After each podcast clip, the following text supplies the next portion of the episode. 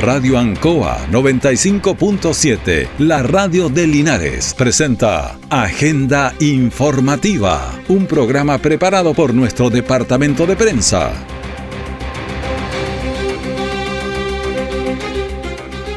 Muy buenos días, ¿qué tal? ¿Cómo están? Bienvenidos a Agenda Informativa de la Radio Ancoa, edición de este día 4 mm, de enero de 2024. Pasamos a las informaciones de las últimas horas que prepara nuestro departamento de prensa. Titulares para hoy. El MOP trabaja para mejorar daños en la ruta L45 en la precordillera de Linares. Pena de cárcel contra ex asistente fiscal por cohecho y obstrucción. Linares ya vibra con la Linares Estaremos conversando de este y otros detalles aquí en esta agenda informativa.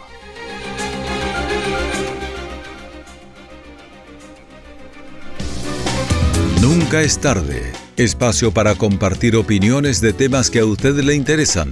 Salud, educación, seguridad, medio ambiente, servicio de avisajes. Lunes a viernes de 15 a 17 horas. Conéctate con Vale Cáceres en el 95.7 Radio Ancoa o por internet www.radioancoa.cl.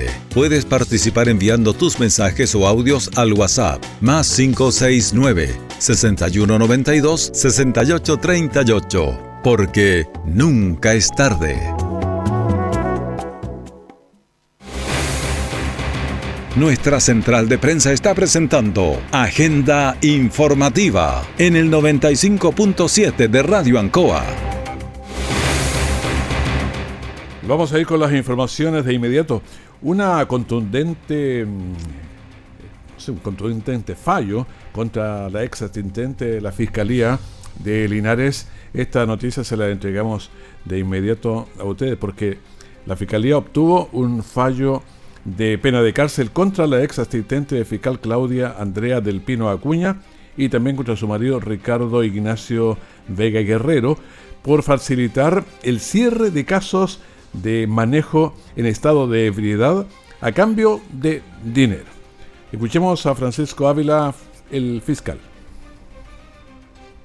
Durante el año 2019 y 2020, una ex abogada asistente de la Fiscalía Local de Linares junto con su marido realizaban actos de corrupción consistente en delitos de cohecho.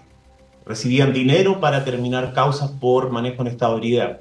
Debido a la gravedad de estos hechos, que la Fiscalía realizó una persecución penal, una investigación en conjunto con la Brigada de Delito Económico de eh, Linares y después de un extenso juicio oral, eh, este día sábado 30 de diciembre se dictó un contundente veredicto condenatorio en el que se estableció que esta abogada cometió siete delitos de cohecho agravados, además de tres delitos de obstrucción, dictando una de las penas más altas que se haya conocido en la región para este hecho, una pena ejemplificadora de más de 12 años de cárcel para esta persona.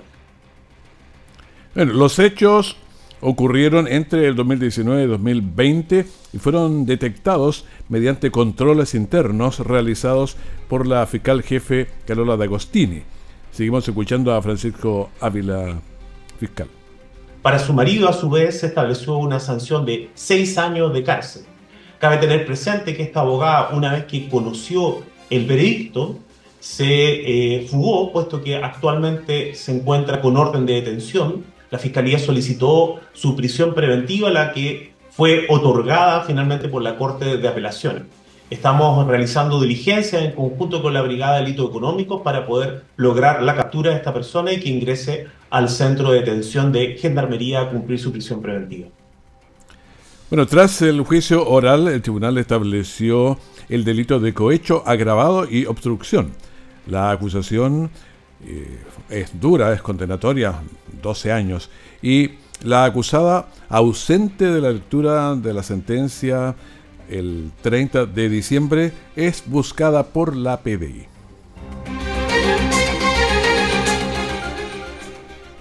Los índices de desempleo nos permiten ver el comportamiento de la economía en los sitios más cercanos a la gente, como es la tasa de desempleo. Y son dos indicadores siempre, el otro que está un poco más controlado aquí en nuestro país y eh, afortunadamente tiene que ver con la inflación. Son los dos que, bueno, desde los estudios de los clásicos de ya por 1930, siempre se están estudiando estos dos, cuál sube, cuál baja. Eh, en fin, había muchas teorías que no podían subir los dos, hasta que ahí por el año 70 subieron los dos y se echó a perder la, teoría de Keynes, que había estado durante, no sé, 40, 50 años con su teoría, pero eh, a veces, y nosotros hace poco tuvimos también ese fenómeno de inflación y de desempleo, pero es algo sumamente extraño. En el Maule, la tasa de desocupación fue de 7.5%. Y escuchamos a Héctor Becerra, que es el director regional del INE. En la región del Maule, la tasa de desocupación fue de 7,5%, contrayéndose 0,6 puntos porcentuales respecto de igual trimestre del 2022. Esto se explica principalmente por la incorporación de personas a la fuerza de trabajo, el que alcanza al 8,2%, registrando 42.724 personas más al mercado laboral. Los puestos de trabajo, por su parte, aumentaron en 8,8%, personas ocupadas, en, con 42.333 nuevos puestos de trabajo. Esto se explica por el aumento en los sectores comercio, con 14,9%, y otras actividades de servicio, con 63,3%, y construcción, con 16,6%. Bueno, estos son los indicadores. También la información señala que hubo un aumento importante de los trabajadores por cuenta propia, y esto subió a 12.7%, y también los asalariados del sector público, que subieron un 13.2%. Según categoría, los trabajadores por cuenta propia aumentaron en 12,7% y los asalariados del sector público en 13,2%, los que presentaron las mayores incidencias positivas del periodo. El aumento de los ocupados se vio principalmente incidido por las mujeres ocupadas, que aumentaron en 25.725 nuevos puestos de trabajo en un año, lo que equivale a un alza de 13,1%. Por su parte, los hombres aportaron con 16.608 nuevos puestos de trabajo en un año, lo que se traduce en un alza de 5,8%. La provincia de Linares tuvo una tasa de desocupación de 9.4% en el trimestre móvil septiembre-noviembre de 2023, algo mejor que el año anterior. La provincia de Linares, por su parte, registró una tasa de desocupación que se situó en 9,4% en el trimestre móvil en estudio, cifra 1,9 puntos porcentuales menos que la presentada en el mismo periodo del año anterior. Además, la provincia presentó una tasa de ocupación del 52,8%. Bueno, datos que son eh, interesantes de ir eh, conociendo. Estos son índices sensibles, porque cada punto porcentual no es simplemente un número estadístico, sino que se trata de familias, de personas que necesitan un trabajo para el sustento de los suyos. Por eso que estos números siempre hay que tenerlos presentes. Si eliminas las hojas y ramas de tu techo, ayudas a que el fuego no queme cientos de otros techos. Si usas responsablemente herramientas que generan chispas o calor, evitas ser responsable de un incendio. Pequeñas acciones crean grandes efectos. El 99,7% de los incendios se inicia por la acción humana. Por eso, es urgente que tomemos conciencia sobre la importancia de prevenirlos. Entérate cómo en conaf.cl, porque prevenir un incendio forestal es más fácil que combatirlo. CONAF, Ministerio de Agricultura, Gobierno de Chile, presentes por un mejor futuro. Todo el acontecer noticioso del día llega a sus hogares con la veracidad y profesionalismo de nuestro departamento de prensa. Agenda informativa. Agenda informativa en la mañana y ya viene la Linares Cup. Ayer se hizo el sorteo al mediodía. Eh, hay varias novedades, pero vamos a conversar ahora con alguien que sabe mucho de la Linares Cup, Cristian eh, González. Eh, Concejal, ¿cómo está? Gusto tenerlo aquí en el programa. ¿Cómo está, don Raúl? Gusto saludarlo y agradecerle siempre eh, la gentileza que tiene usted de poder ayudarnos a, promover este tipo de actividades deportivas que son hermosas para nuestra ciudad. Bueno, la Linares Cup ya ha tenido varias versiones y está fuerte y sigue muy fuerte. Octava versión, don Raúl, este año. Eh, eso habla de, de un trabajo serio, responsable, con compromiso que nos ha dado un prestigio a nivel nacional e internacional.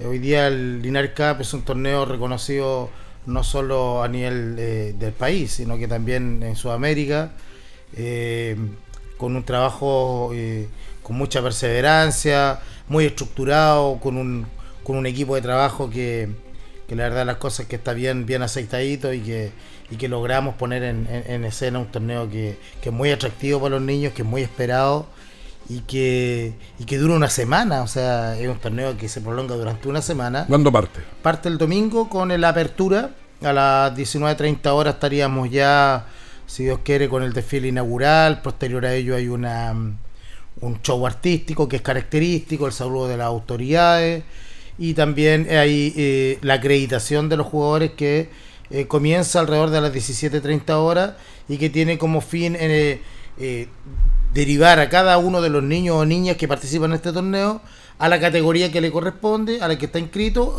a través de una pulsera de un color determinado que lo hace pertenecer a una de las categorías de, que, que van a estar en juego.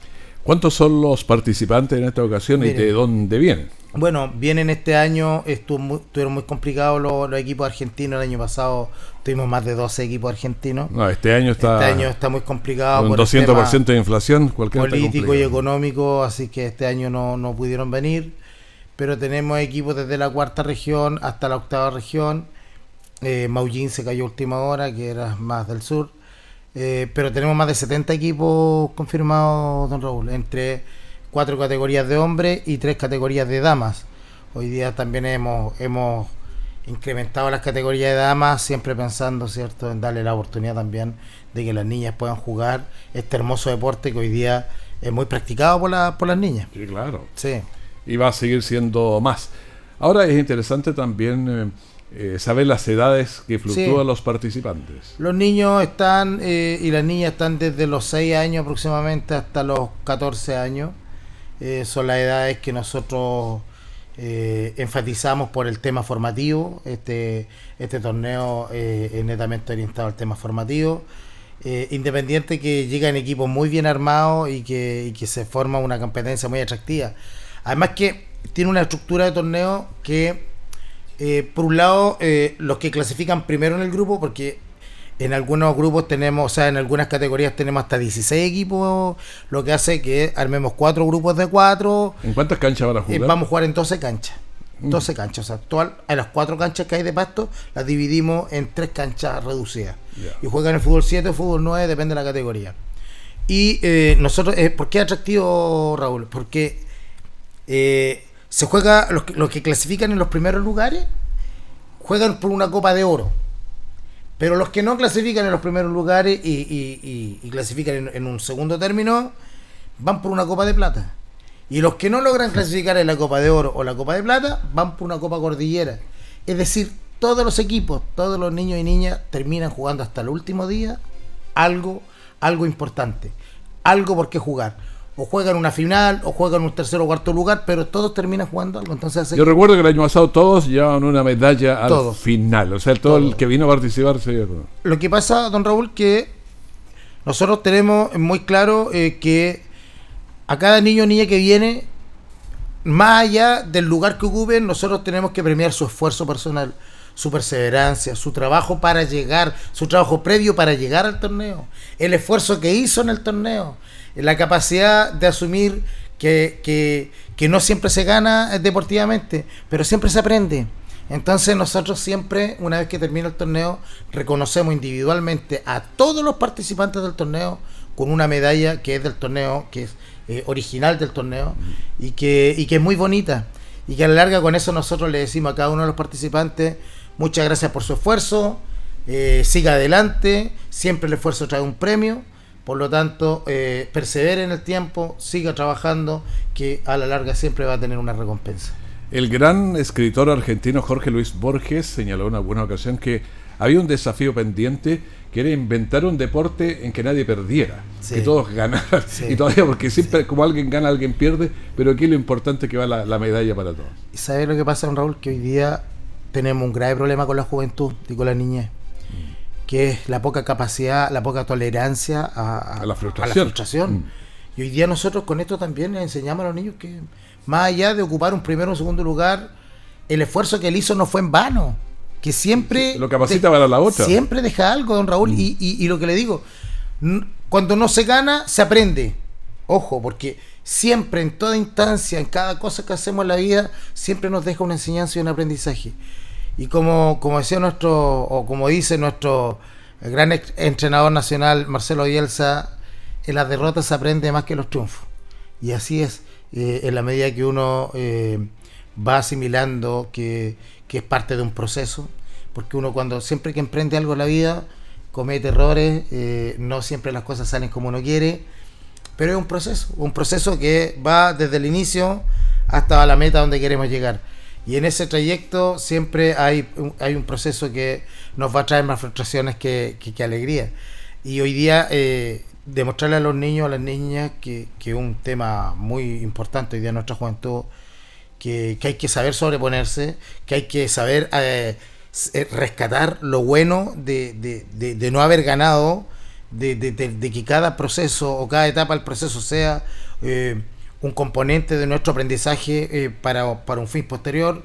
Eh, creo que estamos haciendo un gran también aporte en la formación integral de los niños, que es más allá de lo deportivo, don Raúl. Sí, y lo otro que es bueno es aprender a trabajar en equipo, porque ahí desde el arquero hasta el último adelante, tiene que trabajar siempre. O sea, si un delantero está ahí, le van a meter un gol, si él la puede sacar, evitar ese gol, hay que hacerlo. No, no es que no, es que yo no soy el arquero, el problema mm. tuyo, no. Hay que trabajar en equipo. Es que usted da en, en, algo muy, muy, muy importante, don Raúl, porque el tema de aprender a trabajar en equipo desde niño, sabiendo que cada, eh, cada uno es componente de una estructura y que cada, el aporte de cada uno va a servir para el logro final del grupo, también le entrega herramientas a los niños para, para poder después eh, integrarse a cualquier equipo de trabajo. Claro, esa es la idea. Entonces, por eso le digo que esto es deporte, pero el deporte enseña para la vida. Y así como eh, nos da una, mayor, una mejor y mayor tolerancia a la frustración, también nos enseña a trabajar en equipo, saber que somos parte de un todo y que ese todo a la larga va a ser fruto, o lo que logre, va a ser fruto del aporte individual de cada uno de los componentes. Entonces es importante saber trabajar en equipo, saber aceptar que el compañero se equivocó, eh, saber que, el compañero va a aceptar que yo me equivoque también. Y eso eh, prepara para la vida porque a la larga después en cualquier grupo de trabajo, de estudio, donde vaya un niño o niña, eh, va a saber que dentro de, una, de, un, de un trabajo grupal se cometen errores, pero ahí tiene que estar el compañero para saber levantar al otro y decirle vamos nomás cualquiera se equivoca y, seguir adelante es todo en, conjunto. Y a la larga siempre terminar con, un reconocimiento entre, entre los compañeros es muy importante. Por eso el fútbol, el deporte en general, nos entrega valores personales que nos sirven para la vida, que son realmente esenciales. Y por eso que este tipo de torneos que nosotros hacemos en nuestra ciudad eh, son muy relevantes también y fundamentales para la formación de las futuras comunidades. Estamos en una agenda informativa de la Radio Ancoa conversando con, el concejal Cristian González y nos está hablando de esta octava versión de la Linares Cup. Y hagamos un resumen por si alguien entró recién a la sintonía del día que parte la cantidad de equipos y la cantidad de personas que participan y la invitación para que la gente vaya a ver los partidos. Bueno, eh, todo esto parte, bueno, partió ayer con el sorteo que fue muy bonito, fue en el, aquí también lo televisaron. Sí, el Canal 5 lo estaba televisando. Nos apoyaron, lo cual agradezco mucho porque nos ayuda a difundir este tipo de actividades. Eh, se realizó el sorteo a las 12, ya quedaron armados los grupos y el domingo a partir de las 17.30 horas empieza la acreditación de los, todos los equipos cada niño se distribuye en, su, en sus categorías que van a participar mediante una pulsera.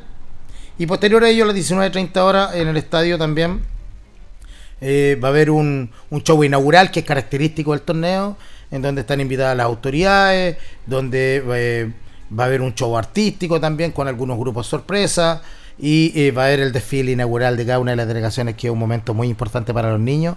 Invitamos a toda la gente que nos quiera acompañar ese día domingo, eh, están todos cordialmente invitados. Eh, y el día lunes, a partir de las 18 horas, don Raúl, hasta el viernes, todos los días desde las 18 horas, partidos desde las 19, 18, 19, 20, 21 horas. Valor de las eh, entradas. mil pesos. Mil pesos. Eso es desde que se inauguró el torneo, hace ocho versiones atrás, se ha mantenido siempre. Porque por un lado pretende esto eh, financiar lo que es, porque nosotros tenemos una estructura muy muy muy ordenada. Usted, usted ha ido, me parece. Sí, claro. Guardias de seguridad, portero, eh, jefes de cancha, árbitros, peloteros. Hay más de 50 personas que trabajan en el torneo. Entonces también hay que ayudar a solventar. El día domingo que hay un show artístico, eh, hay pantalla gigante, hay iluminación, hay grupos artísticos que también son contratados. Ahí vale dos mil pesos el domingo y todos los demás días mil pesos. Fútbol a mil entonces esta semana. exactamente, fútbol a mil. Muy, buen, muy buen nombre, don Raúl. Y, Un plagio para el teatro a mil, pero. Exacto, pero cualquier coincidencia solamente. Eh, o sea, cualquier, similitud es casualidad. Eh, y el día sábado son las finales a partir de las 9 de la mañana también hasta las aproximadamente las 13 horas, en donde se van eh, terminando cada una de, de las categorías y se van premiando inmediatamente. Me acuerdo del año pasado, la final, eh, cuando se hicieron la entrega los premios y todo eso, hacía un calor. Sí, nos acompañaron ustedes. Fue la pues señora Cecilia también, que nos ayudó a entregar los premios. Sí, estábamos. Así que ojalá, ojalá este año tenerlos de nuevo por cierto. Bueno, muchísimas gracias. No, gracias a usted, don Raúl, la invitación a toda la gente que venga a presenciar esta hermosa fiesta familiar, porque es una fiesta familiar. Hay puestos de comida adentro, hay entretenciones, hay juegos, va a estar muy entretenido esta Linares Cup, así que todo el mundo invitado y aprovechemos porque además con esta actividad damos el vamos a lo que son todas las actividades deportivas de la ciudad en este año 2024. Perfecto, muchas gracias. Muchas gracias. Que te muera. Hay científicas desde los valles del norte hasta los australes glaciares. Mujeres que investigan desde el pulso de la ciudad o la serenidad de la costa chilena, marcando con su relato e historia la ciencia. Visita minciencia.gov.cl e inspírate con sus historias. Porque en Chile la ciencia es y siempre será con nosotras. Ministerio de Ciencia, Tecnología, Conocimiento e Innovación, Gobierno de Chile. Siempre en el lugar donde se produce la noticia están los equipos de prensa para que usted se informe primero. Agenda informativa. Y seguimos avanzando.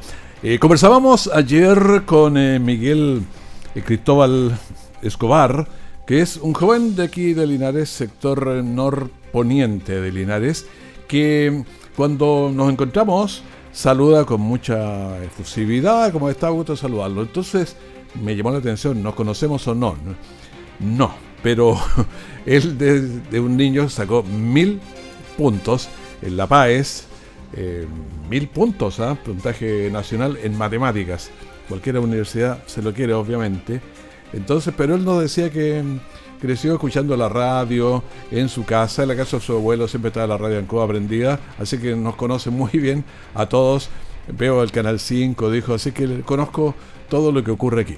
Conversamos con él y nos alegramos porque sacó mil puntos en matemáticas. Escuchemos una parte de lo que conversamos. Fue el mismo día, igual que todo, en la mañana, como a las 8, 8 y media. Y eso, fue una gran sorpresa. Porque, o sea, igual me lo esperaba, pero tenía mis inseguridades con respecto a, un par de preguntas, pero al fin igual me llevé la gran sorpresa que, que no, para mí, para mi familia, para mis papás.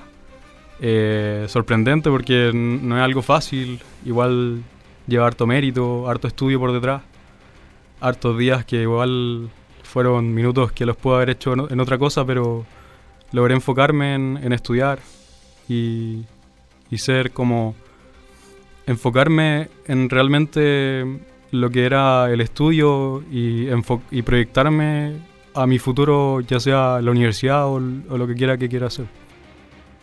Bueno, la verdad es que cualquier universidad quiere tener a un estudiante con mil puntos en matemáticas, así que no le va a costar eh, por ese lado. Y a nosotros nos alegra muchísimo que sean chicos de Linares. Nosotros conversamos eh, después en televisión, si quiere ver esa, esa nota, la busca por su nombre, Miguel Cristóbal Escobar. Eh, conversamos un poco más largo, pero de todas maneras le preguntamos qué pasa con las proyecciones, qué es lo que quiere estudiar. mi prioridad sería entrar en Ingeniería Civil Industrial en la Universidad de Concepción. y ahí ver qué me depara. Igual tengo un poco de nociones de la carrera Así que mm, no, yo creo que sería una carrera que es bien de mi agrado. Me gusta el área como de contabilidad, también la aplicación a la ingeniería, la rama física que tiene, ramo de contabilidad, administración de empresas tiene. Sí, él estudió en el Instituto Linares y no hizo preuniversitario, ¿eh? hizo así nomás. Simplemente eh, estudiaba y, bueno, trataba de retener el máximo de información. Y en el Instituto Linares eh, trabajaba Manuel Quevedo, profesor, y que hacía un programa también una vez a la semana aquí en el Canal 5 y siempre una motivación, bueno, porque él nos contaba a la llegada que sí, escuchaba mucho la radio, el canal. Eh, algo le preguntamos a la pasadita ahí. Sí, siempre vi la televisión en la casa de mi abuela, eh, sobre todo el TV5. También tenía un profesor que, que trabajó o trabaja en, en el canal. Y no, era. Uno siempre como que ve distante quizá la televisión, pero como que es esa, esos ámbitos, esas particularidades que, por ejemplo, que mi profesor trabajara en la televisión, como que igual era, oh, qué, qué genial. Bueno, Parte entonces de, esta conversación en el canal, le decía yo que hay una bastante más larga si lo quieres ver a este joven Miguel Cristóbal Escobar que obtuvo puntaje nacional en matemáticas. El MOP trabaja para mejorar daños en la ruta L45, la precordillera de Linares. El Ministerio de Obras Públicas, el MOP, se encuentra desarrollando trabajos viales para la conectividad de la ruta L45 que une a Linares con el cajón precordillerano del río Achibueno, el que sufrió serios daños producto de los temporales del invierno pasado y que hoy recibe mayor afluencia de, turistas que visitan este atractivo territorio declarado santuario de la naturaleza en la región del Maule. Recientemente, la Dirección de Vialidad inició las faenas de un contrato por más de 4.067 millones de pesos para despejar los derrumbes e intervenir dos sectores socavados en los kilómetros 21 y 27 de la vía, donde se construirá un sistema de defensa denominado Pedra Plenes. Eh, también hay enrocados y gaviones desde el mismo lecho del río hasta las plataformas de camino emplazadas en la ribera norte en medio de los cordones montañosos del sector. Para avanzar en estas tareas que se prolongarán por eh, a lo menos 180 días, se requiere de cortes regulares de tránsito con eh, paleteros debido al uso de maquinaria pesada y camiones para el movimiento de los materiales. El, lugar entonces hay algunos eh, momentos que mm, puede estar cortada la ruta. En paralelo se mejorarán las condiciones de la ruta con la eh, reparación de daños y la pavimentación de sectores incluidos en el, en el proyecto que va desde el kilómetro 20, sector El Peñasco, hasta el kilómetro 37, pasado el retén de carabineros ubicados entre la localidad de Pejerrey y Los Guayes. Ayer en el callejón Los Álamos, luego de recibir una denuncia por parte de una vecina, en el caso de una víctima, quien era extranjero, expuso que Momentos antes, su conviviente, también extranjero, la agredió intentando asfixiarla y posteriormente la golpeó en la cabeza con un objeto contundente. Luego el hombre en cuestión huyó del lugar. Por su parte, la víctima es asistida por un tercero quien trasladaba hasta un centro asistencial cercano para que le dieran ayuda. Debido a lo ocurrido y con los antecedentes recopilados, Carabineros detuvo al individuo en plena vía pública, quien, eh, por instrucción de la fiscal de turno, fue puesto a disposición de la justicia. Escuchamos al teniente Omar Manríquez de la tercera comisaría de Barral. Bueno, lo vamos a dejar pendiente entonces, pero señalaba eh, básicamente él que lo habían encontrado y lo habían dejado detenido para pasarlo a, que diera cuenta de este intento de femicidio en el fondo, ¿ah? porque la golpeó con un objeto contundente y además trató de asfixiarla. Le pedimos Agenda Informativa, primer eh, bloque de la mañana de Cuba, manténgase en sintonía y vamos a pasar un buen rato junto con conversaciones, entrevistas y otras. Que te bien. Radio Ancoa 95.7, la radio de Linares, presentó Agenda Informativa. Todo el acontecer noticioso del momento preparado por nuestro departamento de prensa. Radio Ancoa, por la necesidad de estar bien informado.